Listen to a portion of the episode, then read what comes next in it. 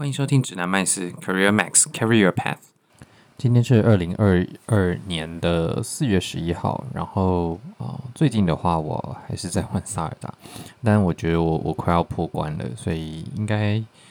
该在一周或在两周吧，就是就可以玩完这个东西了。然后，但但它的游戏内容是还蛮丰富的啦，就是。主线的任务过完，主线的剧情过完之后，其实还是有很多支线的任务，或者是收收集的任务，或者是一些啊、呃、小小的成就啊，细就是有很多东西可以玩。所以我看蛮多人其实其实是玩了很久，甚至有看到就是玩了三四年都还在还在玩的人。那最近的话，除了这个啊哦，最近最近台湾其实疫情的状况其实是蛮严重的。按照这个确诊的数字的话，如果在去年或者是前年的话，我们应该都已经就是整个快要崩溃到不行了。但是其实我不知道是不是我自己没有太关注新闻，那我自己感觉到我周遭其实并没有因为啊确诊数上升到数百，然后就造成就是很多人的恐慌或者是行为像之前一样有那么大的改变。那我看了一些指挥中心，就是中央疫情指挥中心的讯息，感觉他们也想要把就是整个疫情关注的重点从确诊的数字转往就是中重症的数字，或者是中重症的比率。那他们如果这样子做，接下来关注的重点会是这个比率，中重症或者是死亡的比率的话，那其实换言之，他就是想要，可能指挥中心也是开始准备要往。啊，流感化的方向去操作，那有可能几个契机啊，一个就是他们可能看到最近中国那边封城所带来的后果，然后他们坚持清零，然后但又挡不住的这个状况，然后即便他们采取了这么严峻的呃封城的措施。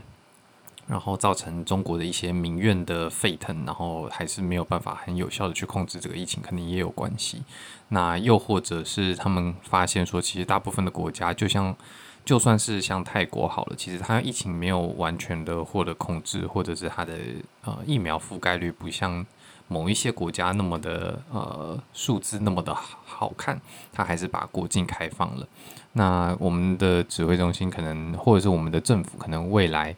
我猜啦，应该在近期也会转往这个方向的政策去走。那前阵子的话，好像是有听，就是这个就是往病毒共存的方向去走嘛。那前阵子的话，好像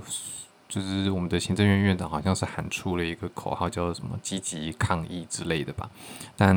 嗯，就不知道这跟病毒共存之间的具体的政策落差是什么。因为我自己是，但对于病毒或者是染疫。的恐惧最主要是来自于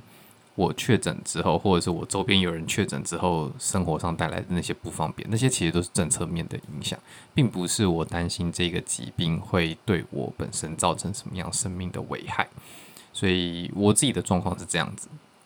那当然，你说我感染了之后，我可能传染给别人，然后别人结果中重症死亡，那个当然就是算有点像是用道德责任来来。啊、劝说其他人就是这样，尽量做好自己的控管嘛。那这个说法当然也没错，就是因为我们染疫了，我们周遭可能亲友或者是比较亲密接触的一些人，可能都会有就是感染的状况。那我自己不担心我的体况，不代表他们的体况也能够有同样的承受力。可是。终究来说，我觉得目前对我来说最影响最大的，其实是政策面的染疫之后政策面的这些影响，或者是说一些不方便啊，或者是一些开支啊等等的，这才是让我最担心的部分，或者是说会让我最不想要去承受这个啊、感染的风险。对，那。最近的话，就是乌克兰的这边的战争，感觉慢慢的就是也平淡化了，媒体开始报道的量也变少了，然后关注的人可能慢慢也变少了。但普丁这边的话，还是不知道会不会继续就是做一些更激进的措施，或者是说更不知道哎，就是他他毕竟是强人政治，然后他当初也是说打就打，那他现在到底有没有要撤撤军？其实我好像也。从外界收到的资讯，我好像也看不出来，所以就还是希望乌克兰这边可以战争战争尽快结束，然后不要有有更多的人出现伤亡的状况。好，那我们这一集的话，最主要来讲一下就是自我介绍的部分好了，因为、呃，其实自我介绍是一个你只要准备一次，然后你大概就可以，你接下来每一次在面试之前，大概都可以就是很快的去整理份一一份就是很好的自我介绍出来。那我先讲一下，就是。一般我们在讲自我介绍的时候，好像都主要是着重在呃面试的时候，一开始可能面试官会先跟你说哦，请你自我介绍一下。那像这个部分的自我介绍，所以我也会着重在就是说，诶，这种不自我介绍怎么讲？但是其他还有很多可以自我介绍的状况，例如说你去一个新的团体，你可能需要做一个简单的自我介绍。例如说，你参加了一个运动的社团，或者是你去参加了一个呃外部的的社团，或者是呃，例如说志工啊，或者是呃一些兴趣的登山社啊、攀岩社啊等等的呃跑步的马拉松等等这样这样子的社团，其实。你加入一个新的团体，基本上大家就会期待你有自我介绍，这样子可以比较让彼此互相认识嘛。所以这个自我介绍其实也是可以用我接下来讲的这一套方法去浓缩或者是去啊萃取出来，那就不用太担心。因为像我自己以前其实是非常紧张，或者是只要听到我要我自我介绍，我其实会非常焦虑，因为我突然我会突然不知道我要讲什么。但其实我后来发现，我准备面试过了之后。我就是会拿着类似的自我介绍的的一个样本，或者是说从里面萃取不同的重点，然后是应用在不同的场合，那我反而就比较不会不知道要讲什么。对，那呃，所以自我介绍其实其实不是只有面试的时候可以使用，然后还有包含你加入一个新的团体，或者是你去。啊，参加研讨会有这种分组讨论，或者是你去参加一些演讲，你在呃提问的阶段的时候，因为演讲有一些演讲是有 Q&A 时间的，那在这些 Q&A 时间，你提问，你被点到可以提问的时候，你其实也可以先做一个一句话，或者是顶多两句话简单的自我介绍。那让讲者对你的印象可以更加深。如果你演讲或者是会后有需要跟这个讲者再进一步的去做联系或者是接触的话，他其实会对你非常有印象，而且这这个做法其实也是比较礼貌的做法。我在台湾参加过的演讲，我几乎没有看过有人是会主动自我介绍的。可是你可以换位思考，想一下，今天你是一个讲者。你站在台上接受大家的提问了，然后结果每个人就是举手了之后就直接讲他的问题，跟比起来就是啊、你有对方有一个简单的自我介绍，可能他就只有说他是谁，叫什么名字，就这样子，他就可能只讲了说哦，我是我是 Max，哦，或者是哦，我是 Max，我现在是什什么样的工作，或者是如果是跟工作有关的研讨会的话了，那呃，那我我想要问的问题是什么什么什么，或者是。等等的，那这样子有一个很简短的开场白，其实也是让讲者就是可以，就是你可以想象说，如果你是讲者的话，哪一种方法你会比较希望听到嘛？你希望别人怎么样对待你，你就怎么样对待别人，这种感觉。那这个其实对讲者是有好处的，就是如果提问的人对有有自我介绍的话，其实也是给讲者一个稍微喘息的空间，因为他也是需要稍微有一些停顿的的时间。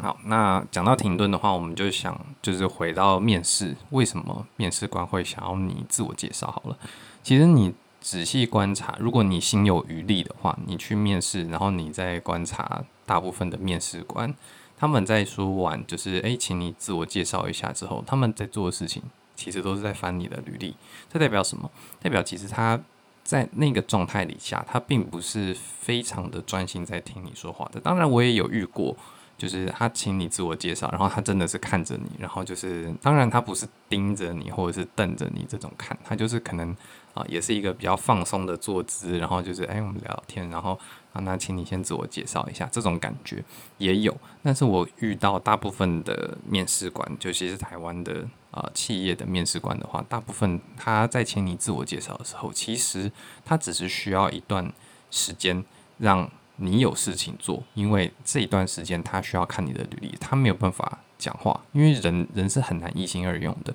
所以这个状况底下的话，你讲什么内容，其实你也不用太紧张，他是不是每一句话都会听到？很多时候，其实他只是就是当个啊、背景音乐在听。那他知道你有在讲话，有在做事情，所以他不会，他也不会太焦虑。他就是可能一边听，然后一边看。那你如果讲的顺序，讲的自我介绍的顺序跟你的履历是有搭起来的话，那当然会对他有所帮助，或者是他可能听到有兴趣的时候，他马上就会打断你的自我介绍了。所以自我介绍，在面试的自我介绍的时候，其实你要先建立一个正确的心态，就是自我介绍讲得不好，也要讲得够长。那够长之后，他才会就是看完履历，他就算没有听到他有兴趣想要深一步去进一步去问的东西，他也可以从履历上面就是直接去着手去问。所以要给他足够的时间去浏览完你的履历。好，那这个时间大概多久呢？我会建议你的自我介绍最好可以准备一个三到五分钟的长度，如果如果可以的话，那。如果你有按照我之前的做法，呃，我之前建议的做法，就是有去整理一份你个人的啊、履历的总表，就是一个一份一份很大的记录，那里面有你所有的经历，然后你每一个工作时的时间的起起点这些的，那你有这个总表的话，你其实是会非常容易去浓缩出一份五三到五分钟的自我介绍的，因为你就可以。拿着你的履历跟你的这个总表记录履历的大表去做对照，你就是从啊、口说的部分，呃口口语的自我介绍的部分，你可以想象成履历就是一个书面版的自我介绍，所以你就是按按照履历去念，其实对他帮助也不大，但是时间会非常充，会非常足够，可以达到三到五分钟。所以就算你你真的没有什么头绪，你就是按照着履历的一个一个。呃，主要的经历，例如说，哦，你是什么什么大学毕业，毕业之后去念了什么什么研究所，然后啊、研究所时期，呃，研究所的时期去了哪一间公司实习，实习完了之后啊、你拿到了是一个什么样的 offer，然后你去了一个什么样的公司，工作了多久，主要负责的业务内容是什么，然后你下一份工作，下一份工作这样哒哒哒，然后你就可以大概讲到三到五分钟了，那。但是这样子做，就是单纯照着履历去重述一次，应该说是口说的口述一次你的履历，终究会有一些不足。所以，如果你比较贪心，你有心有余力的话，你可以把啊、这些履历上的内容中间会穿插一些原因，例如说你在换不同工作的时候，其实你是有。呃，换了一个产业的，你可以加加入补充，就是说，哎，你在 A 公司做了两年之后，因为什么原因，所以你就是想要进入 B 的产业，然后刚好，呃，C 公司有提供你进入 B 产业的一个机会，所以你就进入了 C，然后也面顺利的通过了 C 公司的面试，所以你就决定到 C 公司等等等，或者是你的理由可能是哦，C 公司提供了一个你不错的发展的机会。那你就决定说，好，虽然你还年轻，举例啦，还年轻，所以你更换一个产业，重新累积知识，应该是来得及的，所以你就决定就是更换这个产业。就像这个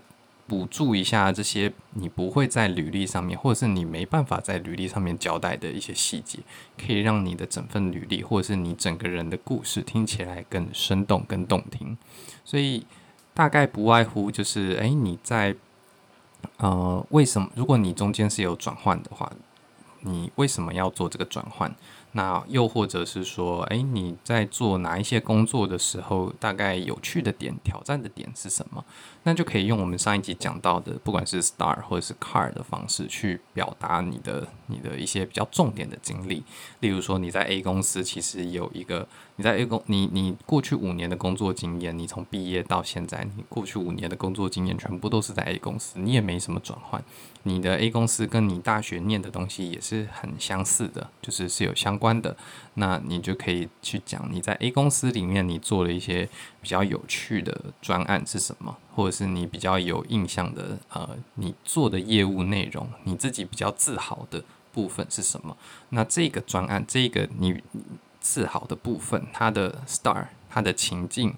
呃，然后然后它的任务。就是 situation、task、action 跟 result，你的情境、你的任务、你所做的事情，以及你所带来的结果，呃，你做的事情的结果，或者是你带来的这个影响，这些东西就会是你的自我介绍里面很好发挥的东西。那你在回答面试问题的时候，如果他有问到你某某某专案，我我们先稍微抽离一下，就是自我介绍的这个部分。假设啦，已经进到了面试后面的环节，那他问到你一些经历，你在回答的时候，其实也可以按照这个准则去回答，因为他就是在讲你某一段经历的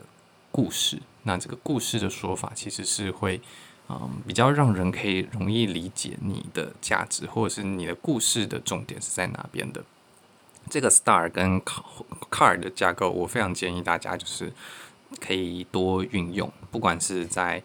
从你的 Cover Letter 或者是你的履历里面就就放进去了，或者是你在自我介绍里面，你可以拿一两个故事出来，或又或者是你在回答面试问题的时候，这都是一个非常好用的一个简单的架构。好那回到我们的自我介绍的部分，所以你呃在三到五分钟的长度，你如果不知道这个你要怎么样去填充这个三到五分钟的时间的话，你可以先从你的履历的总表开始啊，或者是就是就是我刚刚讲很大一份那个那个内容。呃，有很多，可能有好几页、两三页，你的所有的履历的经历，你可以把几个主要的转折的时间点拉出来，然后你加一些转折点，啊，这些转折的原因是什么？这是第一种方式，你可以增加一些转折的叙述。那第二种方式的话，是你从你的经验里面去挑有趣的东西，主动出来讲。那你讲的时候，你也不用讲得太细，因为他如果听了有趣。他就会往下再问说：“诶，所以你刚讲到你这个呃专案好了，你这个专案的呃某某目标是呃你做了某一个报表之后达成的，那你花了多少时间做这个报表？或者是那那你做了什么样的事情？具体的事情是什么？然后你怎么样去推动这些决策的？那里面你所提到这是一个跨部门的专案，那跨了哪一些部门？那合作的成绩有多高？”等等的，这就是面试官可能会往下延伸去问，他想要多了解你的这个故事背后的的一些脉络动，或者是你做事情的方式，或者是你的专案的背景资讯，他想要知道更多，那他就会往下去问。所以你在做自我介绍的时候，东西不用讲得太深，但是也不用讲，就是讲一个。有 STAR 结构的东西就可以了，那不用讲得太深，因为太你讲太多的话，其实你会把时间拉得太长。好，这是第二个技巧，就是从你自豪的东西里面去写。那第三个技巧的话，是比较像是控制时间长度的部分。控制时间长度的话，你在做自我介绍的设计或者是准备的时候，你可以把你要自我介绍的内容打下来，这件事情非常重要。很多人不会。很多人就是去想说，哦，我看一看，然后我思考一下，我猜一下，我大概怎么讲，我在脑中里面去构图，或者是去规划这件事情，然后就结束了。他没有把它打下来，没有打下来会有什么问题呢？其实就是你在讲的时候，跟你在准备的时候的内容的顺序啊，或者是精细的程度，会有非常大的落差。你如果有打下来，然后你也呃真的有练习过，你甚至可能录音过。因为录音，你就会知道你具体的时间长度是多长。你这这一份，假设你打了两百字，两百字每一个人讲的时候，都会是不一样的语速，不一样的内容的呃充实程度，因为。你在讲一个自我介绍的时候，你不可能用背稿的方式，你一定就是记一些重点，然后你试着把你要讲的东西全部打下来，然后你照着它念一次。你念一念，你可能就会想说，诶，我这边加一个什么东西，那边加一个什么东西。你可能自己在念的过程，你就增加了一些内容，或者是你就删掉了一些内容。所以这个时间长度还有。内容的本身都是会变动的，可是不会因你你不要因为它会变动，你就不把它打下来，你也不去做录音，因为这是一个很基本的准备。打下来，你说打下来真的很很难吗？其实你现在有一些可能啊、那叫什么？就是一些音档转或者是录音转文字的东西，你干脆直接用这个录音的功能 APP，你直接把你要讲的内容全部录下来，或者是你用 Google。输入法或者是 Apple 的输入法，你就是语音输入。好，你就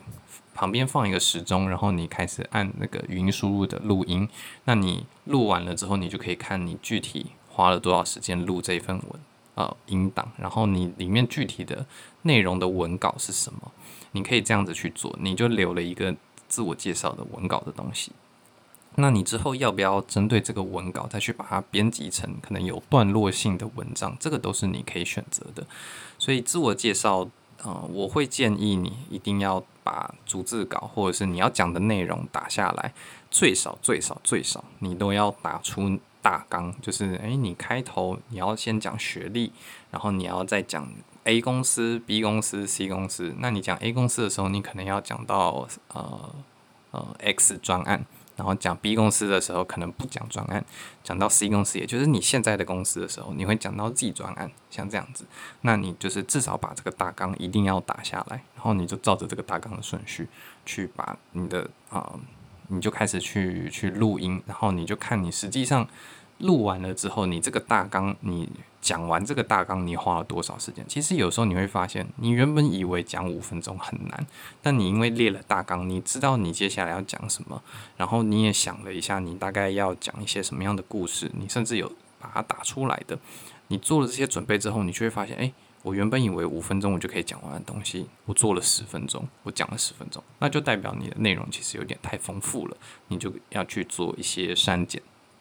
所以你在做第一次准备的时候，你就是把这些东西就是准备好。你你就算不用打的，你就是用录音的，然后把这些文字截取出来之后，你再重新做编辑，然后你就有一份文稿。那你在第二次按照你编辑完的文稿再念一次，然后看看通不通顺，有没有需要呃时间长度再增加或者是减少的部分，这些都是你后续可以再做的。那再来的话，就是控制时间的部分，其实还有一个，你最好准备从你这个三到五分钟长度的自我介绍，你最好再准备一个非常非常简短，可能一分钟左右，大概就是